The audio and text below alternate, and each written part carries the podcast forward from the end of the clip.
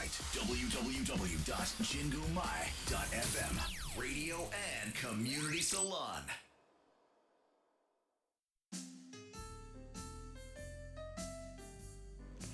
DJ ナナの七色レディオ。皆さんこんにちは。DJ ナナです。今日もお聞きいただきありがとうございます。この番組は日々の生活に彩りと癒しを加えさせていただく番組です。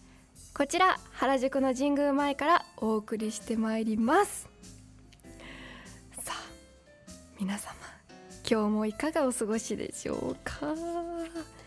最近ねなんか花粉とか黄砂がひどくなってさみんな目が痒くなったり鼻がムズムズしたりくしゃみが止まんなくなったりっていう人がたくさん周りにいます。私もそその一人なんですが。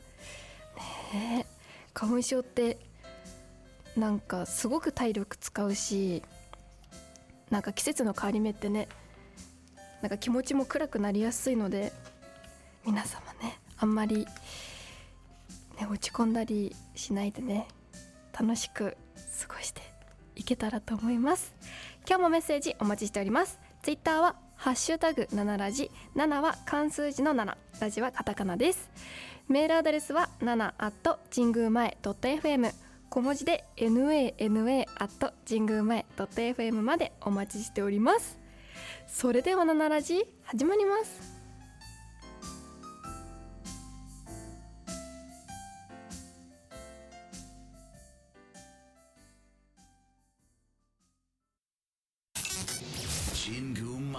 ラディオ、ラディオ、and community salon。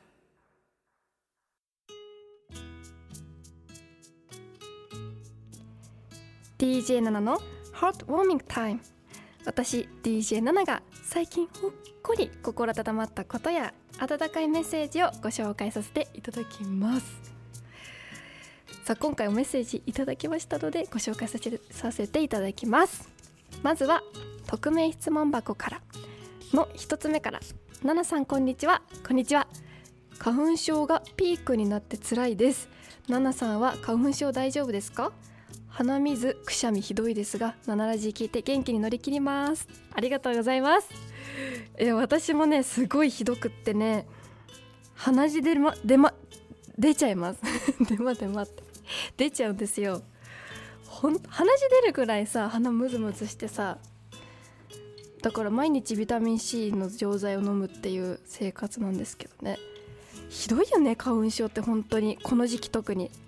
私一応ね検査したら一年中全ての花粉症にアレルギー反応を起こしたんですけどそれでも特には特に春のね花粉症はね一番しんどい。もうねなんか鼻が取れそうっていう表現が本当に合ってるってぐらいね痛い。とにかく。あと柔らかティッシュじゃないと鼻のね皮とかもさこうむけるぐらいさなんかもう顔の油分も取られちゃうぐらい鼻かむからさ。そうそう。そういうのも辛いしね。くしゃみも取れるしさ。そう。なんかねこのスタジオにはねあの花粉症モードの花粉除去モードのね空気清浄機があるからねここにいる時はね結構軽症なんですけどお家に帰るとまたね洗濯物とかでさひどくなる。鼻が。この時期は特にね枕とか外に干さない方がいいなって思いますよ。そっかくしゃみと鼻水がひどいってかわいそうだな。私と一緒だ。私あとね目もねすごく痒くなっちゃってコンタクトなんですけどあのまぶたの眼科に行ったらまぶたの裏が湿疹になっててボチボチって。でそれでその湿疹がコンタクトに引っかかって上にコンタクトがね眼球の上に上がっちゃうっていう。そんくらいひどいんですよ。そうだからね目薬2種類ぐらいつけないと本当にしんどいという。ねどうにかしてほしいよこれは。本当に。スギ花粉特に。ね本当に。どうにどうかね。ちょっと乗り切りましょう。続いてナナさん。いつも癒しの時間ありがとうございます。ありがとうございます。今年は急にあた暖かくなって春の開花が早そうですね。うん確かに。私は夜桜見物が大好きです。おー。夜はひんやりした空気になって夜の独特な匂いを感じるからです。え。ー、ナナさんはお花見好きですか？といただきました。ありがとうございます。夜桜いいよねあれ。あのちょっと街灯がうっすらさ照らされてるのもいいし照らされてないのもいい。月明かりに照らされてるってやつもいいしわかるな。でもね夜独特の匂い。えー、どんなやつだろう。ちょっと意識してなかったのでちょっと今日夜のお散歩に行って嗅いでみようと思います。そっか。でもわかる。夜のねこの私ねお散歩するなら夜が好きなんですよ。わかるな。変な道に入ってさ暗い道とかさくねくねしてるところ歩くの大好きでよく行くんですけどわかるな。でも夜の独特な匂いってどんな匂いだ？でもね雨の降った次の日の匂いも好きだよ。好き好き好き。あれも好きです。太陽のね匂いとかもあるよね。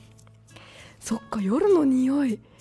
なんか今思いつかないのでパッと。ちょっと意識してなかったってことが今分かったので次夜出た時は夜匂いを意識してお散歩してみようと思います。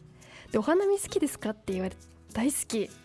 でもねお花お花見ねもう全然やってない。ここ数年全然全くもってねお花見ということをやってないんですけど好き。ちっちゃい頃はねお花見なんていうの？習い事のみんなでやったりとか。あったんだけどね。あのお弁当とかさ大きいお重のお弁当持ってったりとかみんなで持ち寄ってさ大人はお酒飲んで子供たちはなんか川沿いで遊びながらっていうね。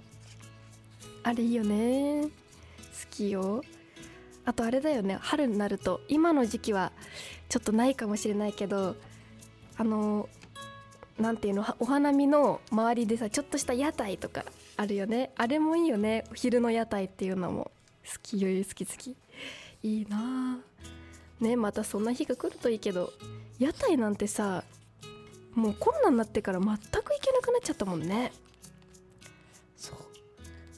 私だってさそのお寿司屋さんでアルバイトしてた時さあの夏祭りとか屋台出してお寿司のあの大大将とそれを屋台を作ってあの卵焼き売ったりとかしてたんだけどそういうのもさコロナ前だからできたけど今はもうなくなっちゃったからね。あれよかったよね。そう私夜夜やってたよお祭り。地元のお祭りで屋台で売ってましたよ。あれね。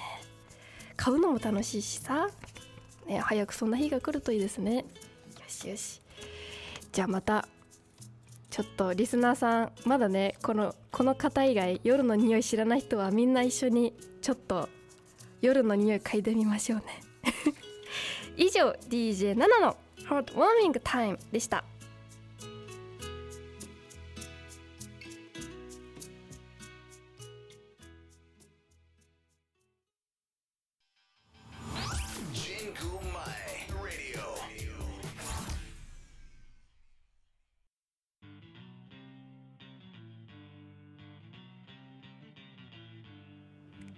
DJ7 の I Realized このコーナーでは私が最近気づいたこと新しい発見をお伝えしてまいります。さあさあ今回はねしゃっくりについてです。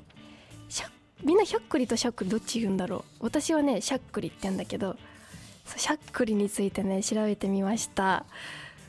でねまずそもそもねしゃっくりってねお腹の中にいる時からするんだって。知らなかったけど。でねお母さん自体があ私のお腹にいる子供しゃっくりしてるなって分かるのは6ヶ月目からなんだって。でも6ヶ月目ってどんくらい大きいんだろうね。分かんないけど。多分まあまあ大きいよね。お腹が。まあまあ大きくなってからってことだよね。でもねそれより前からねずっとしゃっくりしてるんだってさ。面白いね。横隔膜がちゃんと反応してるなんてさ。でもあれしんどいよね。お水の中でしゃっくりどんな気分なんだろう。まあわからないけど。そうそう。でねみんなどんなしゃっくりの止め方をしてるかっていう課題です今日は。私はねお家でよく父から教わったしゃっくりの止め方はあのお椀でもお茶碗でもいいんですけどそのお茶碗にお水を入れてお箸をバッテンに置いてでバッテンに置くと4個穴ができるじゃない。その穴1個ずつ飲むの水を1234って回転しながらね。そうすると止まるっていう。本当に止まるの。でも最近そのバッテンするのめんどくさくなってお水をコップに入れて4回に分けて一口ずつちょびちょびちょびちょび飲む飲むっていうのをやったんだけどそしたらねそれでも止まった。だからねもしちょっとやったことなかったらみんなちょっとこれもやってみてほしいです。でね私はそれを私のしゃっくりの止め方を今伝えた上でちょっと世界のしゃっくりの止め方をねご紹介しますよ。でね日本では主になんかベロを30秒引っ張るとか柿のヘタを煎の煎じ茶を飲むとか驚かしてもらうとか息を止めるっていうのが主流らしいですよ。私ね驚かしてもらうって息を止める以外知らなかったんだけどこの2つ。そう。これが日本の伝統的なしゃっくりの止め方らしいです、ね、いるかなやったことある人でね次ロシアねロシアの場合座った状態で手を後ろに組んでおまじないを唱えて身をかがめる。でそのまま手を使わないでコップに入っている水を飲むっていうだけでしゃっくりが止まるっていうのがあるみたい。面白いね。結構そ旗から見たら面白い格好だよね。次ベトナム。しゃっくりが連発する子供に対しての場合なんですけどその場合はお母さんとかがお父さんとかお母さんとか家族がね子供にたくさん質問をし続けるんだって止まるまで。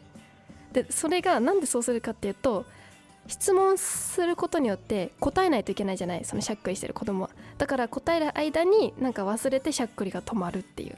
しゃっくりのこと忘れてね。っていう原理らしい。これも面白いよね。面白い。で次。カンボジアは1つ目。2つあって1つ目が小さな藁を頭の上に乗っけておまじないでしゃっくりが止まれ止められるっていう。だけどこれは基本的に赤ちゃん向けなおまじないらしい。あとは疑いをかけて質問を泣くまで続ける。泣くまで続ける。ちょっと拷問だけどさそういうこともあるみたいよ。カンボジアでは。わかんない。みんなじゃないと思うけど。その疑いをかけて質問を泣くまで続けるっていう。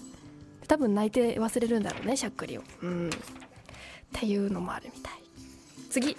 イスラエル。イスラエルってかっこいいよね文字が。イスラエル。コップに砂糖水を用意して一気に飲み干す。っていうのがまず一つ。そう。それが砂糖水にそんな効果があるんじゃなくて、まあ、あくまで砂糖を砂糖水を使うのはおまじないの一種っていうことらしい。あともう一個がゲップをするだって。でもさしゃっくりする時にしてる時にゲップって出せないと思うんだけどどうやって出すんだろうね。てかゲップって自分で出せるのかな？まあやるみたい。うん。でメキシコの場合は眉間のところに赤いものを貼るだけ。そう。なんかテープとかシールとかなんか紙とか何でもいいんだよ。赤いなんかペンでピンって書いてもいいみたい。そういうのもあるね。で最後あ最後じゃないや。次。ハンガリーは片手を上に上げた状態でもう片方の手でコップの水を飲む。っていう。ちょっとこれ簡単だよね。これもいいよね。いいのいいの。でアルゼンチンね。これ面白いんですけど3人の頭のハゲた人のことを考えるだって。これさどういう風に考えるのかな？あの空想上のハゲた人を考えるのかそれとも実際に自分の知ってるおじいちゃんとかの人のこと考えるのかな？分かんないけどなんでか分かんないけど3人の頭のハゲた人を考えるだけで止まるって。で次。ブルガリアは下を向いてコップの水をすすりながら飲む、ね、これちょっとちょっと日本だとお行儀悪く感じちゃうけどこれもいいみたい。で最後イタリアは周りの人に耳を塞いでもらいながら自分でやんないでね。でコップの水を一気に飲むっていう。ことらしい。でも結構やっぱ水って多いね。世界共通で。大体の確率水が出てくるよね。飲み方が違うってだけで。これ面白いね。でも他の国はあんまり驚かすってないんだね。日本みたいに。だからさ海外に行ってさ友達がしゃっくりし始めてさ日本流のさ驚かし方でしゃっくり止めさせちゃったらきっとびっくりするだろうね逆に。怒られちゃうかもしれないから。旅行行く時はさそういうのも調べてから行くといいかもしれない。うん。ぜひさえてかリスナーさんどれが一番やってみたいと思いましたかね？どれだろう？私はねでもやっぱカンボジアの藁を乗せるってのは藁がないからできないしうーんどれかな？でもハンガリーのあの片手を上げてもう片方の手でコップを飲むあコップの水を飲むっていうのも一番簡単だからそれもいいなって思いました、うん、ぜひ1個1個でもなんか2個でも気になったのあったらやってみてください。以上 DJ7 の I Realized でした。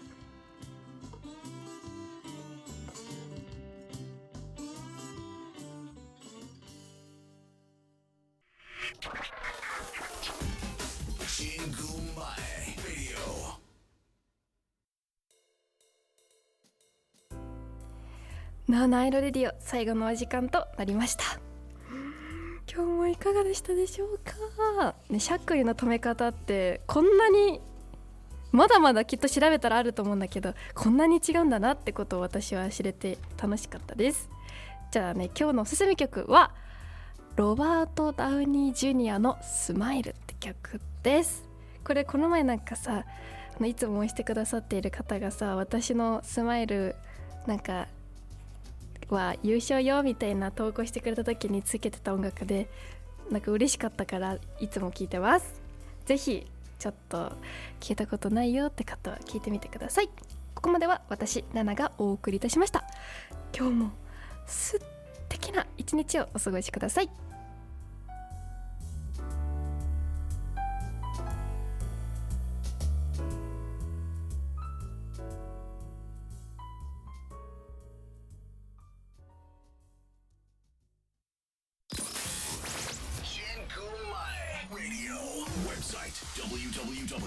Jingumai.fm Radio and Community Salon